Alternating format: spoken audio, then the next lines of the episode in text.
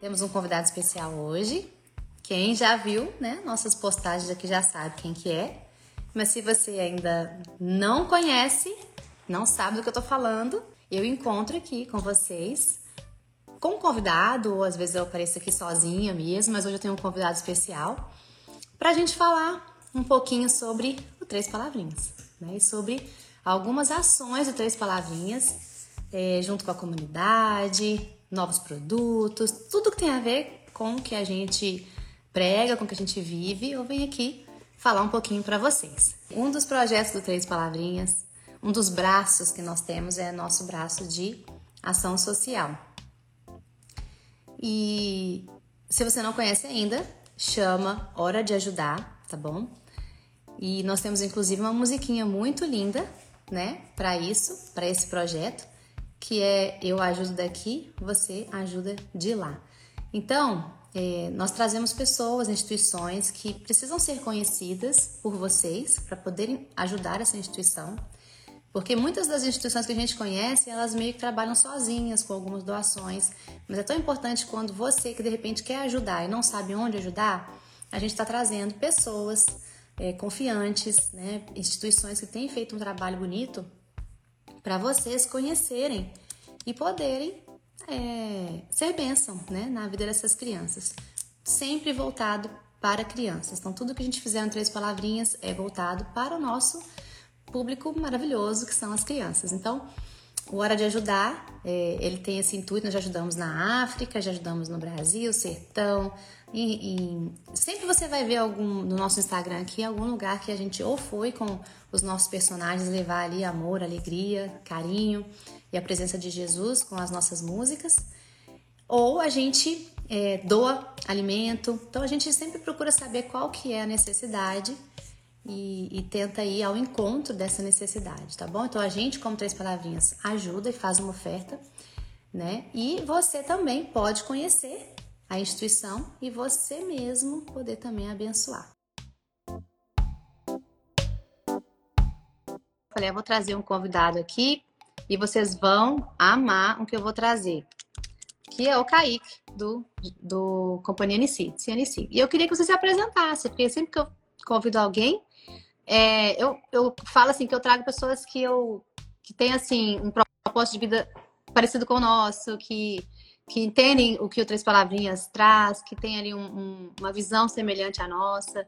E a gente já né, fez algumas coisinhas juntos aqui, a gente já pôde né, se, semear no reino juntos. E aí eu queria que você apresentasse, né, Kaique, assim, ó, primeiro você, pra, só falar rapidinho, gente, quem não sabe, Kaique aqui, ele é fundador da CNC. Se você não conhece a CNC ainda, você está perdendo tempo, porque é um dos trabalhos de artes mais lindos que existe, assim, né, no, nosso, aqui, no meio cristão. Eu acho que tem que conhecer sabe? E de qualidade, assim, a gente vê que é uma, uma produtora teatral maravilhosa. Já fez mais de 40 espetáculos por aí, né? No Brasil e no mundo. E eu já assisti, acho que do Jardim do Inimigo e Radar. A Rua Azul, eu não sei se eu já assisti. Hum. Você me perdoa?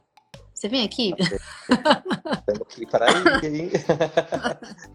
e também ele é fundador da Aldeia Nissi, né? Que é um projeto na África, que já existe há mais de 14 anos, com 1.200 crianças, certo? E eu queria que você falasse um pouquinho dessa. Olha só, mais de 90 empregos e assistência para mais de 250 famílias. Então, assim, é o que eu estou falando aqui no começo da nossa live, da gente ser bênção na vida das pessoas. Então, eu queria que você falasse como que você começou, né, o teatro, como que você começou a aldeia, o que foi que Deus fez na sua vida que você está vivendo isso que você vive hoje. Sim, tudo bom, bom gente? Bom, como ela disse, eu sou o Kaique, é, a gente tem a Unici já há 23 anos, né? Vamos completar 24 agora, é, em abril. E é um grande desafio, né? Porque quando nós começamos a, a fazer o teatro na igreja, naquela época, acho que você não era nascida, né, Adri? Eu, nem o Samu. 24 anos atrás? Eu, é, todo mundo era criança, é muito engraçado. Todo mundo quando chega fala assim, nossa, eu assisti você no Jardim do Inimigo, eu era criança, eu tinha medo do inimigo. Meu Deus, a minha mãe, a minha mãe me obrigava a assistir o Jardim do Inimigo, dizendo que eu ia receber flores se eu aprontasse alguma coisa e tal. Isso é muito legal. A gente é, transicionar na geração, né? É. E ver que quantas pessoas que, que foram abençoadas na época, né? Quando nós começamos, o teatro ele não era uma coisa muito comum na igreja, né? Algumas é. igrejas não era nem Sim. permitido, né? Era coisa do Sim. inimigo. É pesado, mesmo, né? Assim, era pesado e tal. E eu lembro quando eu me converti, eu tinha 19 anos, agora eu tô com 45. E eu, e eu lembro que eu pensei, ah, eu vou entregar o teatro então, eu não vou fazer mais arte na igreja, porque eu já fiz no secular e agora então eu sei que o Senhor vai pedir para mim e tal, sabe? Então na minha cabeça é assim, não pode. Então eu vou, eu vou parar de fazer arte. Só que aí eu vi na época existia muito, é, muitas esquetes da Jocum. Uhum. Então a Jocum fazia peças de tipo 5 minutos, 10 minutos e tal. E eu comecei a ver, falei, olha que legal, que ferramenta incrível, né? De poder pregar o evangelho, poder levar o amor de Deus através da arte. E aí eu fui sonhando muito com isso, sabe? Fui sonhando. O pastor pregava, eu imaginava altas cenas, assim. O pastor estava pregando, imaginava os anjos voando, entrando uma cena ali, sabe? Você também é da então, época unici... do Fantástico Mundo de Bob? Sim, exatamente. Então é muito legal porque era um momento em que assim a igreja dizia palhaço é coisa do inimigo, é, isso, a dança não pode tanto e tal. E a gente uhum. quebrou é, esse paradigma, né? Foi, foi mostrando que realmente é, as pessoas podem ser tocadas através da arte. E eu lembro que eu comecei a fazer o Jardim do Inimigo, e foi, na época, um choque, você imagina. Porque se as pessoas diziam que, o, que, que o, o, teatro era coisa do inimigo, imagina eu entrando vestido de inimigo. Então era um choque cultural gigante. Era. É, e aí foi maravilhoso. Nós éramos um grupo de 12 jovens, mais ou menos, e começamos a viajar por tudo quanto é lugar, por várias igrejas no Brasil. Ficamos um tempão em Minas, no Riva, e foi, foi viajando. E, e, aí o Senhor abriu as portas, sabe, para que a uhum. gente pudesse entrar não só nas igrejas, como nos presídios, nas casas lares, nas ruas. Nossa, nós fizemos tanta loucura, tantas apresentações em tantos lugares que vocês não acreditam, assim, sabe? Em lugares bizarros, assim, por exemplo, no Complexo do Alemão, Sério? no Rio de Janeiro, a gente foi apresentar no, no meio de um baile funk, assim, com, com um tráfico ali, com os traficantes, todos armados e a gente entrando para fazer a peça e você vê aqueles homens colocando metralhadora no chão, sabe, se rendendo ao Senhor. Então é tanta história, eu vou ficar parecendo aquele tiozinho que conta as histórias, né? E, e a gente uhum. viveu isso até que chegou no ponto que é o que nos uniu mais uma vez aqui, que é a DNC, Sim. que depois de, de muitos anos, eu acho que fazia o que? Acho que uns 10 anos mais ou menos que eu estava fazendo a peça. E eu fui para uma cidade do interior de São Paulo chamada Assis e vi um, um VHS na época, um vídeo é, de um projeto em Angola, na África. E eu nunca pensei, sabe, que eu ia para a África. Nós não tínhamos condições nenhuma, uhum. sabe, para fazer uma missão assim. Então nós fazíamos as peças nas igrejas, as pessoas viam, levavam a gente, tranquilo.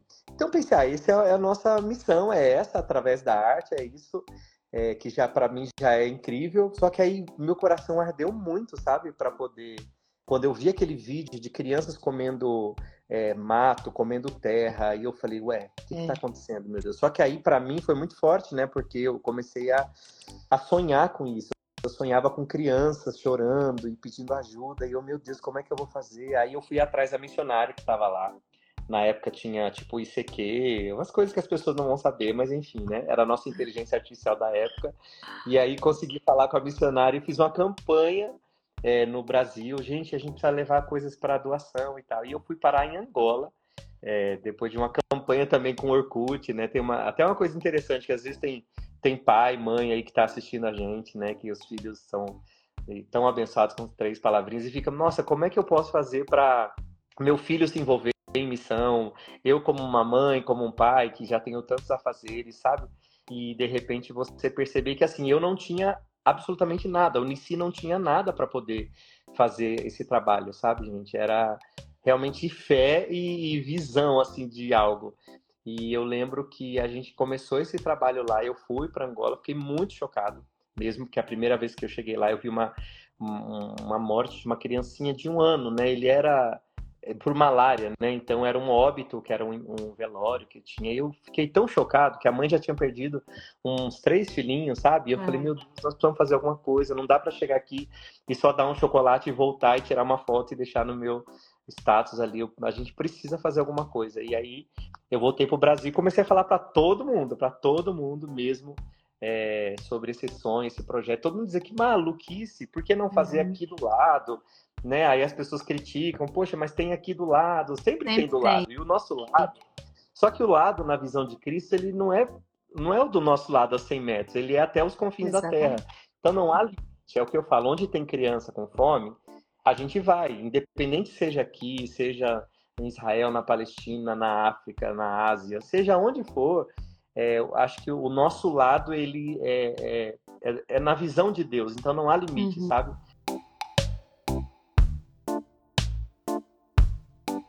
O nosso objetivo até é de trazer aqui, né, para conversar um pouquinho, é que as pessoas que estiverem aqui acompanhando e vendo possam também participar, né? Uhum. Eu tenho certeza, certeza. A gente sempre fala de dinheiro e valor e tal, que não importa, né? Assim, se, o que você oferecer vai ser bem usado ali, né? Às vezes o que é pouco para a gente aqui é um valor grande lá, né? uhum. né? até por questões é, monetárias mesmo, né? O real, o dólar, é, é, vale muito ali, né? Lá. Então, e eu, eu, estive em Angola, né? Lá, em 2019. Uhum. Eu fui com três palavrinhas. Foi nossa primeira viagem com a trupe, assim, para fora do, do Brasil, né? E a gente foi para lá e a gente visitou uma aldeia também, mais próxima dali mesmo, a gente só ficou em Angola, a gente não saiu dali. E assim, foi o que você falou, mexeu muito com a gente, porque a gente vê coisas que a gente. Eu sempre trabalhei na igreja com serviço voluntário, sempre fui em favela, sempre tive ali ajudando no, no centro estudantil, né? Aquelas crianças vão para a escola de manhã e à tarde vai para lá, almoça e, né, e vai para casa, né? Sempre assim, trabalhei com eles ali, com, com as crianças. E vi pobreza. A gente ia na favela evangelizar, a gente viu pobreza, mas quando a gente chegou lá na África, a gente viu é outro nível. Sim. Não é uma coisa que a gente conhece, né? Assim, que eu tinha visto algo semelhante no Brasil. Não, não tinha. Já fizemos várias viagens missionárias, já, desde criança eu faço isso, né? Cresci na igreja, então, então o que a gente viu lá é, de, de começo assim é assustador, né? Porque é desumano mesmo. Não é uma coisa assim que você tá com fome, não. Que você tá morrendo mesmo. As crianças estão morrendo de fome. Isso, isso, isso não tem como não mexer com qualquer ser humano, né? Seja adulto, mas criança mexe mais ainda, né? Pelo menos comigo, assim, porque elas são inocentes, elas não têm culpa do que está acontecendo, da guerra, não tem culpa da doença, não tem culpa de nada, né? Então, é, é, eu acho que um trabalho assim, ele é, é um socorro para as pessoas é ser Jesus na vida delas, porque o que eu estava falando aqui é que é fácil, assim, às vezes a gente cantar música e fazer o que a gente faz, produzir, faz teatro, faz, fácil entre aspas, né? Assim, dá um trabalho. Mas assim, se você faz isso e só leva a palavra, só bem entre aspas, porque a palavra é tudo que as pessoas precisam é de Jesus. Mas você tem que ser socorro na vida da pessoa, na necessidade que ela tem. E a gente é Jesus na vida das pessoas assim. Então, é, a nossa fala ela tem que caminhar junto com a nossa ação. Então, se você é cristão, se você é, ama Jesus, se você ama Deus, se você ama o próximo, né? Você não é de religião nenhuma, mas você se importa com o outro, não tem como virar a cara numa situação dessa, né? E, e, ser Jesus na vida dessas pessoas é, é o que faz elas entenderem muitas vezes quem é Jesus, quando você socorre. Porque ela entende o amor quando ela é socorrida no que ela precisa, né? Então, é, o fato de ser algo contínuo é ainda mais desafiador, né? Porque não, não é um serviço que você vai lá, faz e está resolvido. Quando vocês, no final do ano, me perguntaram o que, que vocês precisam aí no projeto, eu até engasguei, né? Porque eu, sei. eu fiquei pensando, meu Deus, é, é como você falou, tudo, né? Tudo. Aí eu falo, o que, que eu vou falar? Que área que eu vou falar? Porque toda área vai precisar mesmo, né? Mas uma é. coisa que chama muita atenção igual quando você faz essa chamada aí para as pessoas independentes das religiões e do que elas acreditam, mas do amor ao próximo, isso é fundamental, porque assim, acho que a gente se esquece às vezes que existem pessoas neste momento que elas não comem para sentir sabor, hum. elas comem porque elas precisam sobreviver. Então, quando você começa a ter esse esse discernimento que tem gente que assim, pera, eu preciso comer. Então é você acordar e o seu objetivo quando você acorda primeiro é onde é que eu vou encontrar comida? Será que hoje eu vou comer? Eu, eu encontrei pessoas que estavam há três Também. dias sem comer absolutamente nada. Uhum. E aí, às vezes, eu pensava assim, meu Deus, às vezes a gente compra uma pizza ou vai comer alguma coisa, a gente escolhe que sabor que eu quero sentir hoje, né? Que lanche que eu quero. Nossa, eu tô com uma vontade de sentir um sabor gourmet, alguma coisa assim, uhum. né? A gente escolhe pelo sabor. Enquanto existem pessoas que elas precisam comer, senão elas vão morrer. Então, quando você chega nesse grau na, na vida, sabe, de fome, onde você só precisa encher a barriga para aquele próximo, para aquelas próximas uhum. horas uhum. e talvez você vai comer depois de duas, três horas é, é muito triste. Então, quando a gente realmente entende é, o, o valor de 10 centavos, um real, seja o que for, quando junta nessa rede, nessa união que nós temos hoje, tantas pessoas do bem, né? Meu Deus, isso transforma realmente a vida das pessoas. Então, nunca desistam, por favor, pessoal. Seja qual projeto for, não precisa ser só o DNC ou qualquer projeto, onde você perceber que alguém precisa comer, precisa de alguma coisa, por favor, faça parte disso. Você não faz ideia de como isso vai mudar a vida de alguém. Agora, sobre os albinos, foi muito interessante porque nós começamos é, dos, ao longo dos anos, nós tínhamos dois, três alunos albinos. E um dia foi uma moça para o projeto chamada Brenda. E em uma das visitas nas casas, ela encontrou uma menina, né? Que chegou lá, tipo, não tinha janela, naquela casinha de barro. A menina ficava no escuro, porque o sol podia queimar a pele. Então era algo muito sério e ela e chamou muito a atenção da Brenda. O coração dela ardeu muito sobre os albinos. E aí ela começou então a pensar: nós precisamos fazer alguma coisa, nós precisamos cuidar desses albinos e tal.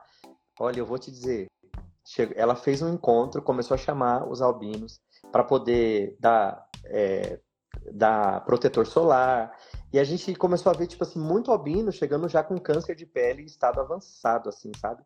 bem complicado mesmo. E porque eles não sabem o que eles são.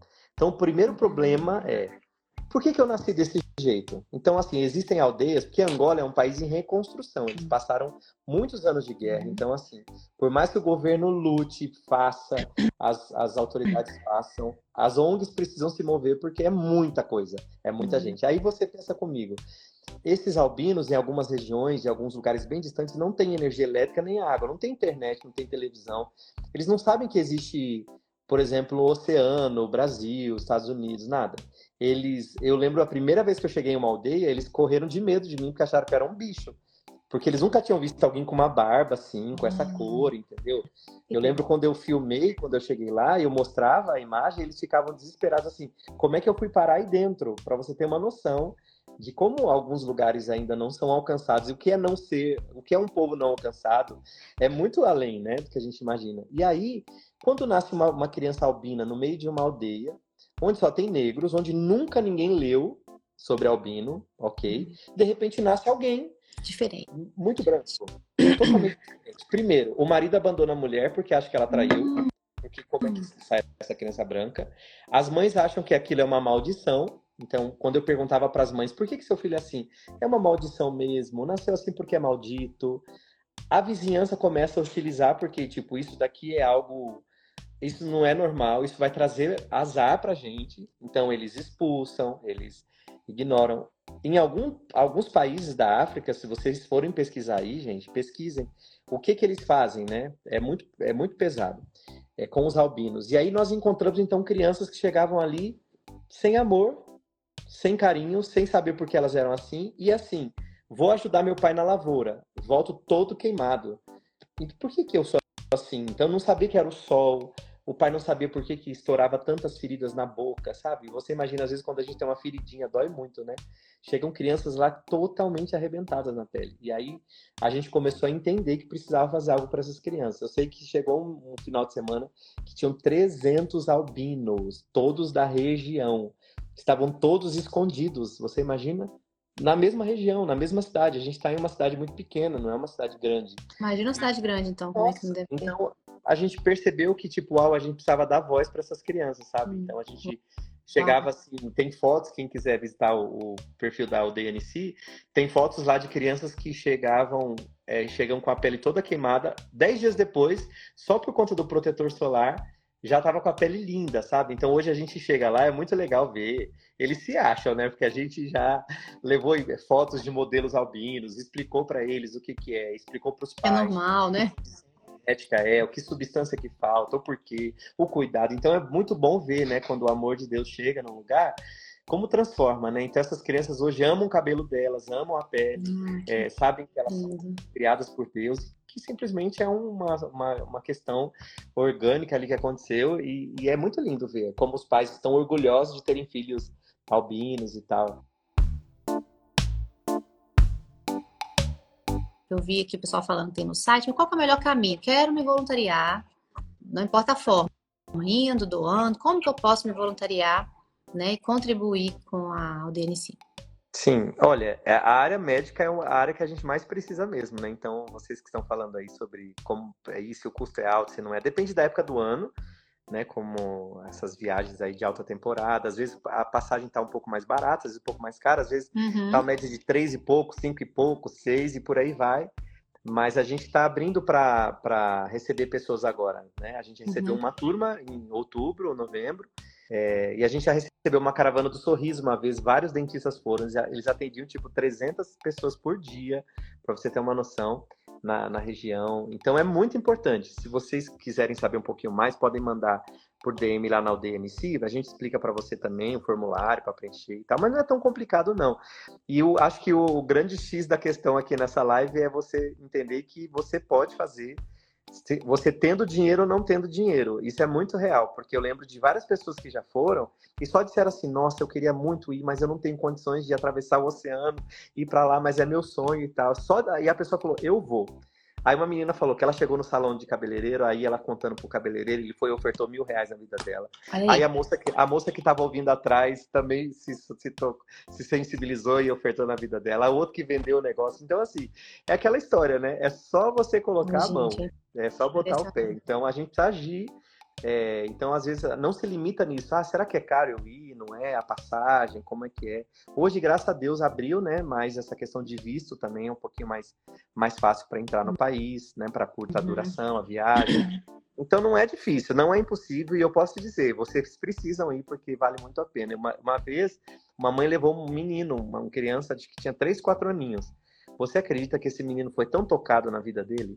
Porque ele, ele não sabia, né? Porque vai crescendo no ambiente, tem tudo e tal. Sabe que, por exemplo, lá ah, tem Wi-Fi, tem descarga no banheiro, tem torneira, você abre a torneira, cai água, e de repente chegou em um lugar onde. O que, que é torneira?